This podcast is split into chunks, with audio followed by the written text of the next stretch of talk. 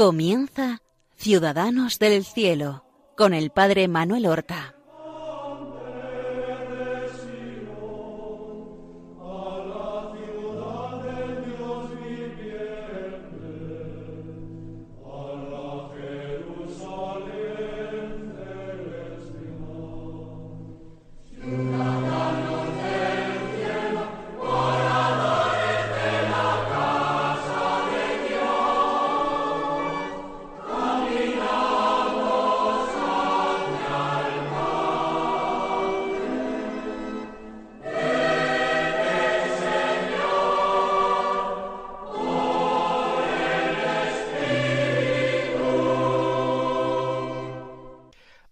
Buenos días. Damos comienzo a una nueva emisión del programa Ciudadanos del Cielo.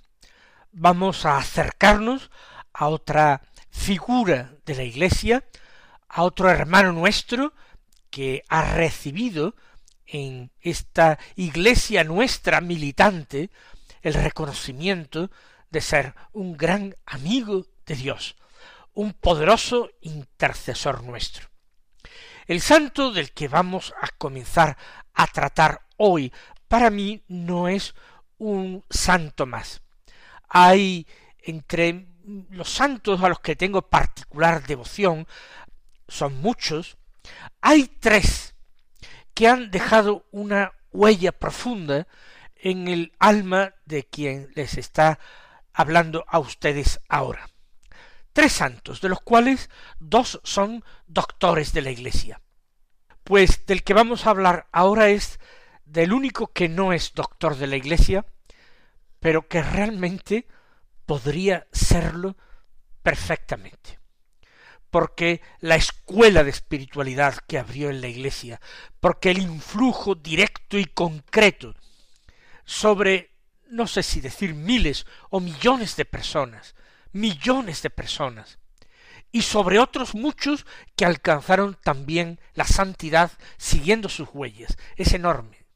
Vamos a comenzar a hablar de San Ignacio de Loyola, el gran santo español, que nace a finales del siglo V y cuya vida se desarrolla principalmente en la primera mitad del siglo XVI.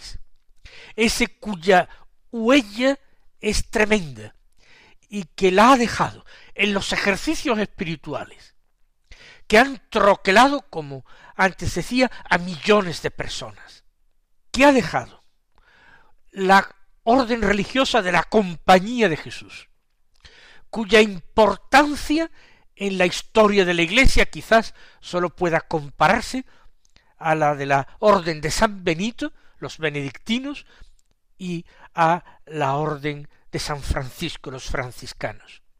La compañía de Jesús, que ha sido realmente decisiva en la historia de la Iglesia, en los campos de las misiones, de la predicación popular, de, por supuesto, los ejercicios espirituales, y en el campo de la educación, los colegios jesuitas, toda la pedagogía jesuítica, las universidades jesuitas, toda esa huella, más toda esa legión de santos jesuitas canonizados, que siguieron la estela, la huella, los pasos de San Ignacio de Loyola. Que también todos nosotros, los que le amamos y le seguimos, podamos de alguna manera sentirnos también en cierta forma hijos suyos y a, eh, en el seguimiento de sus pasos en la tierra nosotros llegamos a alcanzar a Cristo, a ese Jesús al que él tanto amó y cuyo nombre tomó para su orden religiosa, que tenía que ser la compañía de Jesús. Es muy difícil hablar de San Ignacio de Loyola. Tanto es lo que se ha escrito, lo que se ha estudiado sobre él, testimonios de sus contemporáneos. Fuente también para conocer su vida es su autobiografía, el relato o diario del peregrino, que escribió al dictado el padre González de Cámara, pero al dictado de San Ignacio fue escribiendo que es fuente segurísima para conocer muchos detalles de su vida.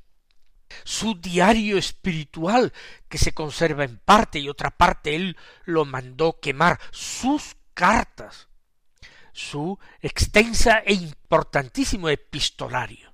Es por todo ello, por la abundancia de fuentes, de estudios, de biografías, es dificilísimo. En un programa de divulgación como es este, Ciudadanos del Cielo, trazar un bosquejo de su vida y de su importancia y de sus virtudes. Pero vamos a hacerlo a lo largo de varios programas. Vamos a entrar en la vida de este hombre extraordinario, de este santo, uno de los grandes en la historia de la Iglesia.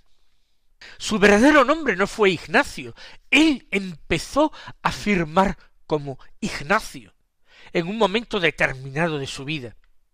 Quizás porque viviendo fuera de España, su nombre de bautismo, que era Íñigo, resultaba raro e intraducible, porque Íñigo era un santo medieval vasco, y por tanto no tenía eh, fácil traducción al latín. Se tradujo en primer lugar por Enecus, Eneco, Enecus.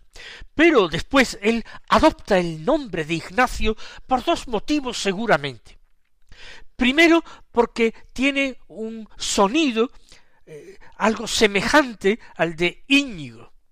Y en segundo lugar, porque San Ignacio de Antioquía que era el único santo que había llevado este nombre hasta ese momento, se contaba de él en la leyenda áurea, en esas vidas de santos que Ignacio leyó en su juventud, se contaba de él que amaba tanto a Jesús que después de muerto, abriéndosele el pecho, se encontró sobre su corazón el anagrama del nombre de Jesús ese anagrama que tomó Ignacio de Loyola como emblema de su compañía.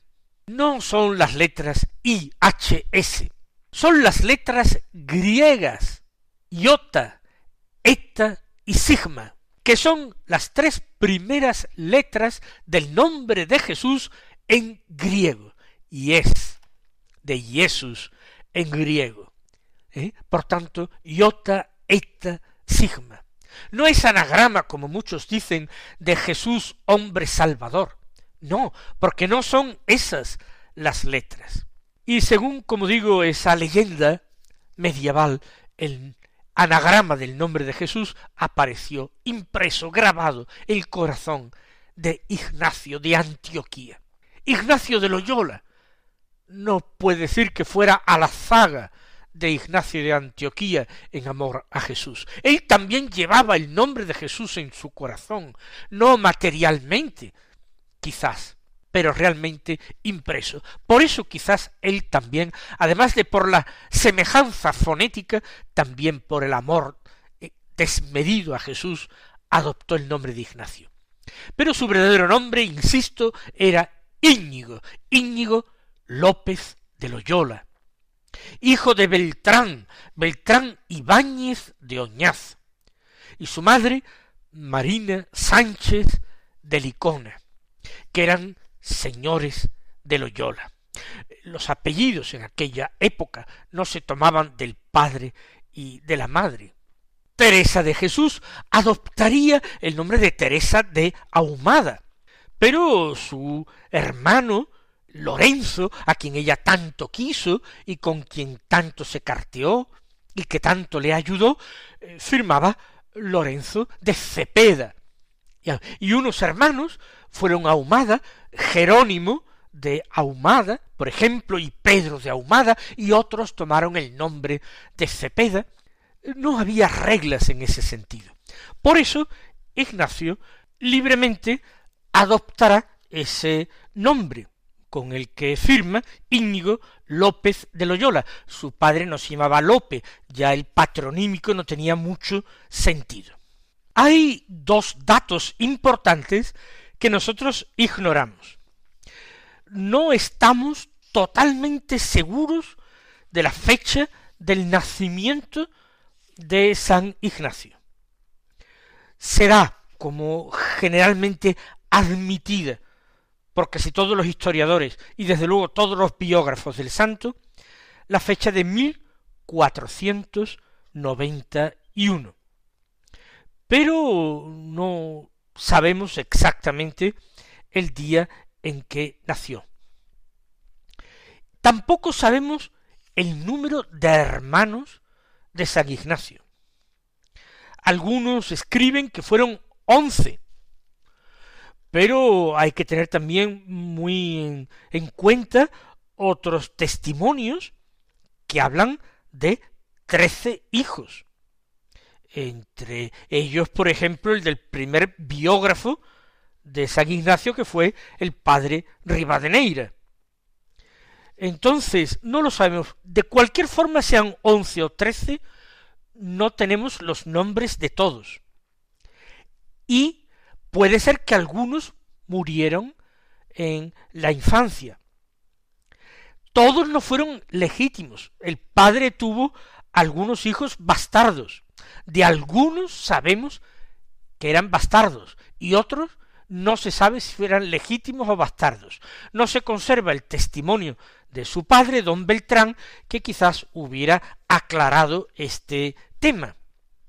Es cierto que Ignacio fue el más pequeño, no sabemos si el más pequeño de todos los hermanos, pero sí al menos el más pequeño de los hermanos varones. Conocemos, por ejemplo, el nombre de su hermano Juan Pérez, Martín García, Beltrán, Ochoa Pérez, Hernando, Pero López y luego él Íñigo López. Y luego de sus hermanas, porque algunos afirman que fueron ocho hermanos y cinco hermanas. De sus hermanas, una se llamó Juana, otra Magdalena, otra Petronila y otra Sancha Ibáñez. Esta última posiblemente fue eh, ilegítima. Y desde luego, Juan Beltrán, em, este fue ilegítimo. Pero bueno, da lo mismo, no son detalles fundamentales en la vida de Ignacio. Tampoco conocemos detalles de su infancia. Él crece en aquel caserío de Loyola, que había sido verdadera fortaleza y torreón pero que había sido desmantelado para impedir los levantamientos de esa nobleza o pequeña nobleza rural contra la monarquía. Por tanto, se había reconstruido, pero quitándole las defensas que antes lo convertían realmente, pues esto, en un en una torre fuerte, en una alcazaba siguiendo las costumbres de la época, el niño fue entregado a un ama de cría para que lo cuidase y lo alimentase en esos primeros momentos de su vida. Y fue llevado a un caserío, el caserío de Eguíbar, cercano a Loyola, y allí eh, la nodriza se llamaba María de Garín. Esta mujer pudo dar un día testimonio y fue una de las que ayudó a aclarar que el santo habría nacido en 1491. Eh, comienza un nuevo mundo, termina la Edad Media, empieza la Edad Moderna. Sin embargo, Ignacio sigue siendo un hombre profundamente medieval en muchas cosas, con todas las virtudes del hombre medieval, que no eran pocas. que se puede saber de Ignacio en su infancia y en su primera adolescencia? Pues realmente no tenemos detalles. Vamos a ir sacando algunos. Por ejemplo, él no tuvo estudios, no fue a estudiar a ninguna parte. Sin embargo, sabía leer y escribir. Parece que aprendería en su casa antes de marchar de Loyola cuando tenía quince años o quince para dieciséis años. Posiblemente cuando marcha de su casa ya sabía leer. Se divertiría, un carácter eh, serio, propio de eh, su ser eh, vasco. Hay pequeños detalles. Por ejemplo, en un cierto momento, siendo ya Ignacio un hombre que ha entregado su vida a Dios, en una ocasión un hombre acude a él y además está enfermo en busca de consuelo. Y él queriendo animarle y alegrarle en todo lo posible, le preguntó qué podía hacer por él, precisamente para esto, para animarlo y alegrarlo. Y a aquel hombre no se le ocurrió otra cosa que decirle que le gustaría mucho verle a él, a Ignacio, bailar algún baile de su tierra. Pues bien, Ignacio se arremangó la sotana e hizo un baile de su tierra. Aunque eso sí, luego le pidió a aquel hombre que no se lo volviese a pedir jamás.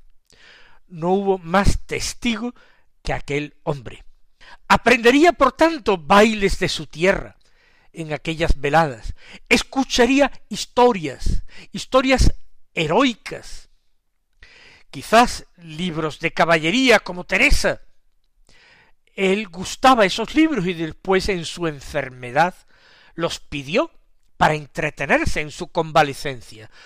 Conoció ya esa lectura antes de los dieciséis años en Loyola, la conoció luego en la corte, no sabemos exactamente. Gustó de ellas, pero era hombre reservado, obstinado, hombre que una vez adoptada una opinión o una decisión, era muy difícil que se echase atrás. Dos pequeños detalles. El padre Simón Rodríguez, que era portugués, uno de los primeros fundadores de la compañía con San Ignacio, uno de sus primeros compañeros, en vida todavía de San Ignacio, hablando al padre González da Cámara, le dijo habéis de saber que el padre Ignacio es buen hombre y muy virtuoso, pero es vizcaíno, quería decir vasco, es vizcaíno, que como toma una cosa a pecho, etcétera. Etcétera lo dijo, lo escribió el padre Simón Rodríguez. Con lo cual daba a entender que precisamente por ser vasco tenía un carácter especial. Y un cardenal que fue protector de la Compañía de Jesús, italiano, el cardenal Rodolfo Pío de Carpi, hablando de algunas decisiones que tomaba o que había tomado San Ignacio, decía, ya fijó el clavo, es decir, ya clavó el clavo y ahí no hay quien lo saque de allí. ¿Eh? Por tanto, eh, que era un hombre obstinado o muy firme en sus decisiones. Y su carácter serio, pues también era eh, un hombre que actuaba quizás con cierta lentitud, pero luego con valentía, con espíritu reflexivo, con audacia. Todo esto se iría fraguando en ese paisaje de su tierra, en Loyola, y en esos primeros años de su vida entre sus hermanos, con los cuales habría eh, travesuras y pendencias, su familia en sí también era pendenciera y se formaban bandos y banderías que lideraba el señor de Loyola contra otros bandos que había por distintos motivos. Hubo muchas pendencias y Ignacio tuvo luego ya siendo joven que responder y fue perseguido por la justicia por ciertas pendencias graves en las que se inmiscuyó o en las que participó. Como digo, es cuando Ignacio tiene quince o dieciséis años, no sabemos cuándo cumplía los dieciséis, pero es con toda certeza en 1506 cuando es enviado por su padre a Arévalo. ¿Y qué pasaba en Arévalo? En Arévalo había establecido su domicilio y su corte, un gran señor, de aquella corte de Isabel la Católica, don Juan Velázquez de Cuellar, que fue contador mayor. ¿Qué significa contador mayor? Pues diríamos hoy como ministro de Economía o ministro de Hacienda. Era el hombre que eh, llevaba las cuentas, pero las cuentas del reino. Por tanto, era un personaje muy importante y que tenía que ser alguien de mucha confianza del rey. Porque lo que él llevaba era la administración, y ya se sabe que en cuestión de dineros las tentaciones son fuertes. Este hombre era, por tanto, muy influyente. Y como todos los grandes señores de la época, establecían su corte, con sus gentiles hombres, con sus pajes, con sus hombres de armas, tenían su pequeño ejército, aunque en aquel tiempo pues ya eh, eh, la época feudal había pasado porque los reyes católicos habían terminado con los señores feudales. Pero él es en Arévalo, donde está instalado, donde tiene su casa y su corte. Y allí va Ignacio de Paje, con quince años, quince o dieciséis recién cumplidos.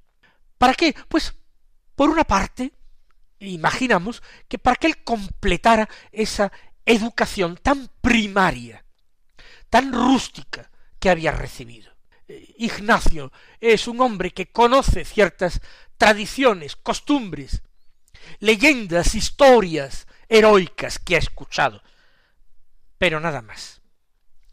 Entonces, la, la presencia de Ignacio, del joven Íñigo en la corte, lo va a refinar en sus maneras, en su educación.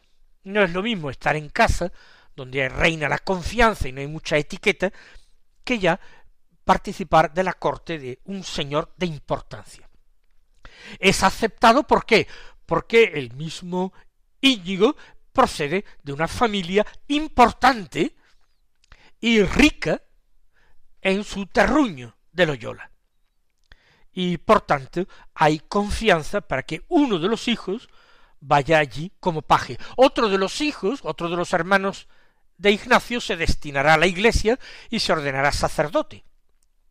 Su hermano Pedro, Pedro, no quiere decir que fuera un buen sacerdote, en absoluto, quizás no hubo vocación. El comienzo de la vida de Ignacio en Arevalo requiere ya muchas más informaciones que yo empezaré a dárselas el próximo día. Bástenos haber entrado hoy ya en, en materia, haber empezado a hablar de este gran héroe, verdadero campeón de la Iglesia, que es Ignacio de Loyola. Hasta la próxima semana recibid la bendición del Señor.